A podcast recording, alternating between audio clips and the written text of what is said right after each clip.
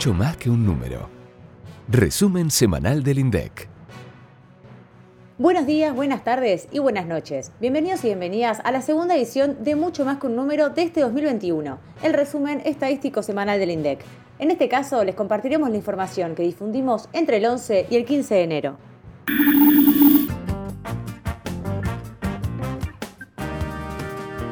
El calendario comenzó con la publicación del indicador sintético de servicios públicos correspondiente a octubre de 2020, que registró una caída de 15% si lo comparamos con octubre de 2019. Sin embargo, al analizar la serie desestacionalizada, hubo un aumento mensual de 0,3%. Todos los sectores que integran el índice mostraron una contracción en la comparación interanual, aunque en distinto grado. Por ejemplo, la demanda de energía eléctrica, gas y agua mostró una baja de 3,9%, mientras que el servicio de recolección de basura descendió 8,7% respecto de octubre del año pasado. Pero el servicio relevado que más cayó fue el de transporte de pasajeros, con un descenso de 83,6% respecto del mismo mes del año pasado. ¿Sabías, por ejemplo, cuántos pasajeros viajaron en colectivo en el área metropolitana de Buenos Aires durante octubre de 2020? Te damos el número, 44.115.303, cuando un año antes habían sido un poco más de 131 millones. Si querés conocer más datos sobre los servicios públicos, como la cantidad de líneas activas de telefonía móvil, la cantidad de vehículos que pasan por los peajes en rutas o el consumo total de gas natural del país, descargate las series que se encuentran en formato digital desde el enlace que te dejamos en la descripción de este episodio. Además, se difundió el informe de utilización de la capacidad instalada en la industria de noviembre de 2020. 63,3% fue el porcentaje utilizado del potencial productivo del sector manufacturero y se ubicó por encima del 60,7% registrado en noviembre de 2019. El bloque sectorial que presentó el mayor nivel de utilización de su capacidad instalada fue el de productos minerales no metálicos asociados a la actividad de la construcción el 80,1% de su capacidad estuvo en uso debido principalmente a los mayores volúmenes fabricados de cemento, placas de yeso, ladrillos huecos y vidrio. De los 12 bloques que conforman el índice, tres de ellos presentaron un porcentaje de utilización menor al 50%. ¿Cuáles fueron estos tres? La metalmecánica, la fabricación de productos textiles y la industria automotriz. Para saber cuál fue el porcentaje utilizado para cada uno, Ingresa al informe desde el enlace que te compartimos. También conocimos esta semana las estadísticas de turismo internacional del anteúltimo mes de 2020. En noviembre se estimó la llegada de un total de 17.367 turistas a Argentina. Esto significó un avance respecto de los 3.500 que arribaron el mes anterior, pero apenas representaron el 2,8% de los turistas que visitaron nuestro país en noviembre de 2019. Algo similar ocurrió con los viajeros de nuestro país. En noviembre se estimó que 28.626 turistas viajaron al exterior, casi el doble de los que lo hicieron en octubre, pero un 89,3% menos del mismo mes del año anterior. Y sobre el final de la semana se publicó el índice de precios al consumidor, el IPC, del último mes del año. En diciembre los precios aumentaron 4% y de esta manera el 2020 cerró con una inflación acumulada de 36,1%. En diciembre hubo aumentos puntuales que impactaron en el índice del mes. Por ejemplo, la suba de los planes de medicina prepaga, el incremento de las expensas por el pago de un bono no remunerativo a encargados de edificios, el aumento del servicio doméstico, la suba de naftas y el incremento en cigarrillos y subtes que tuvieron lugar a finales de noviembre impactaron entonces en los resultados del último mes del año. Sin embargo, alimentos y bebidas no alcohólicas fue la división de mayor incidencia en el nivel general en diciembre aumentó 4,4% a nivel nacional, impulsada por el alza de frutas y fundamentalmente de carnes y derivados, que exhibieron, en algunos casos, alzas mayores al 20% mensual. En el noreste, por ejemplo, las carnes subieron 20,5%. Este aumento, sumado a que las carnes tienen una mayor importancia dentro del índice en comparación al resto de las regiones, hizo que la división de alimentos y bebidas no alcohólicas subiera por encima del promedio nacional. Acordate que todos los meses publicamos además los precios promedios de un conjunto de artículos para las distintas regiones del país, entre los que hay varios alimentos y bebidas.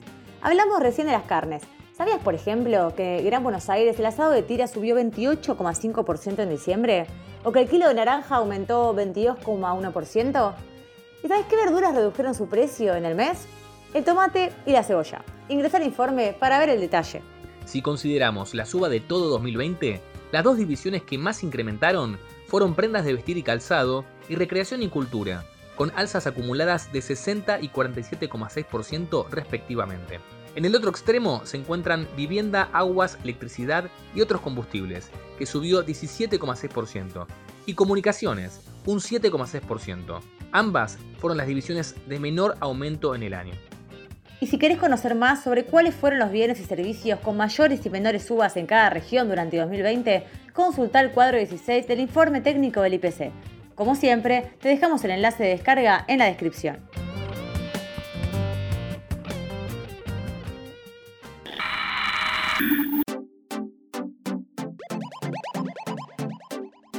Llegamos a la sección que denominamos Marco de Referencia, donde el director del INDEC, Marco Lavagna, responde inquietudes de ustedes, los oyentes de mucho más que un número. Recuerden que pueden enviarnos un audio al 11 3206 7010 o contactarse a través de nuestras redes sociales en Instagram, LinkedIn, Facebook y Twitter.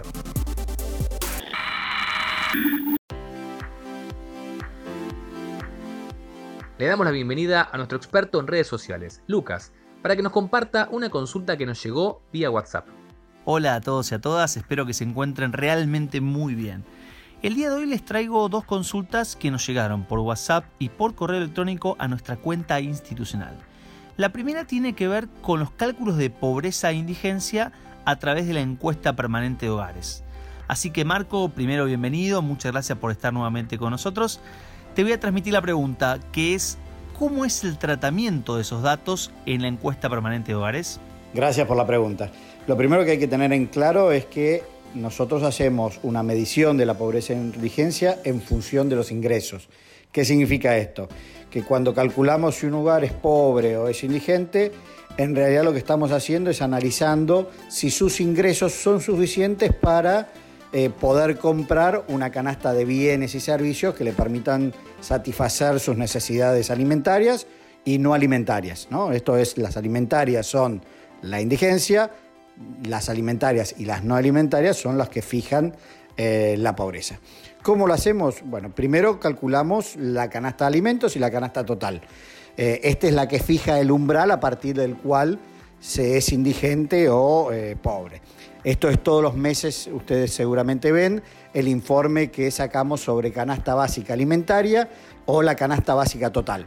Esa es la que utilizamos para justamente fijar estos umbrales. La canasta básica alimentaria toma en cuenta los alimentos que permiten a un adulto cubrir los requerimientos mínimos eh, kilocalóricos y proteicos, ¿no? Digo, son los mínimos.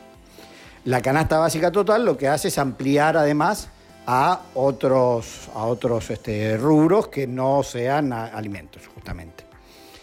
Una vez que estimamos la, canasta, se comparan los valores eh, este, de los ingresos de los hogares que salen de la encuesta permanente de hogares, la EPH, y así vemos aquellos que ingresos que están por debajo del umbral de la canasta básica de alimentos se consideran indigentes aquellos que están por debajo de la canasta básica total se los considera eh, pobres. Los que están por arriba eh, están fuera de la, pobreza o la indigencia, obviamente.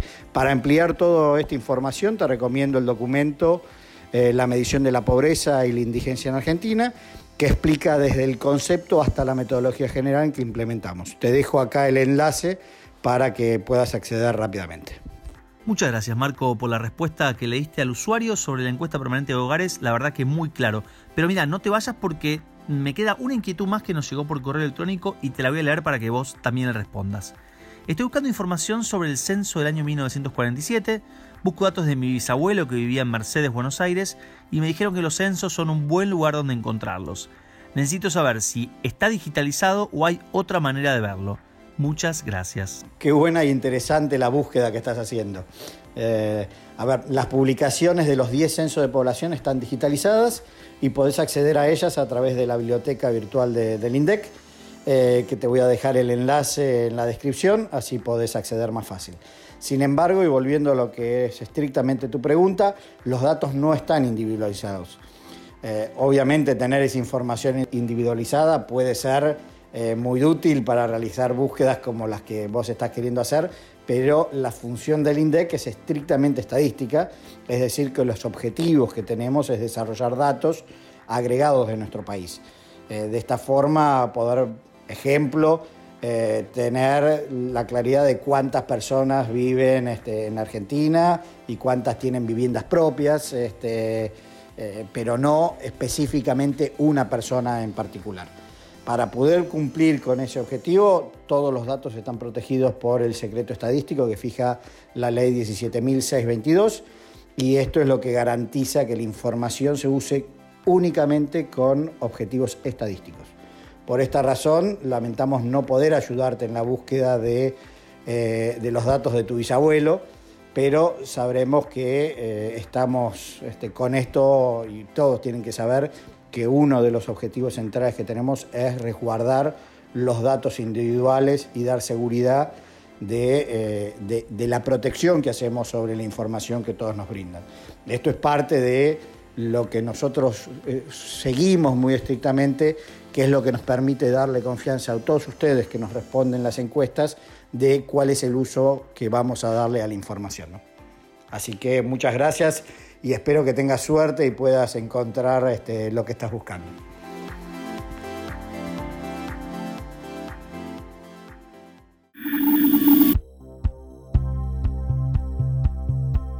Muchas gracias, Marco. La semana que viene conoceremos la valorización mensual de la canasta básica alimentaria y total de diciembre de 2020 y la encuesta de ocupación hotelera, pero de noviembre.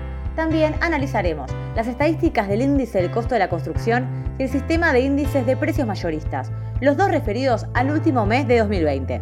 Finalmente, difundiremos el índice de patentamientos del cuarto trimestre de 2020 y la cuenta de generación de ingreso e insumo de mano de obra entre julio y septiembre del año pasado.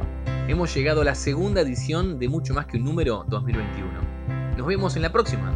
Y como siempre decimos, recuerden prestar atención, que las estadísticas están en todos lados y acá se las contamos.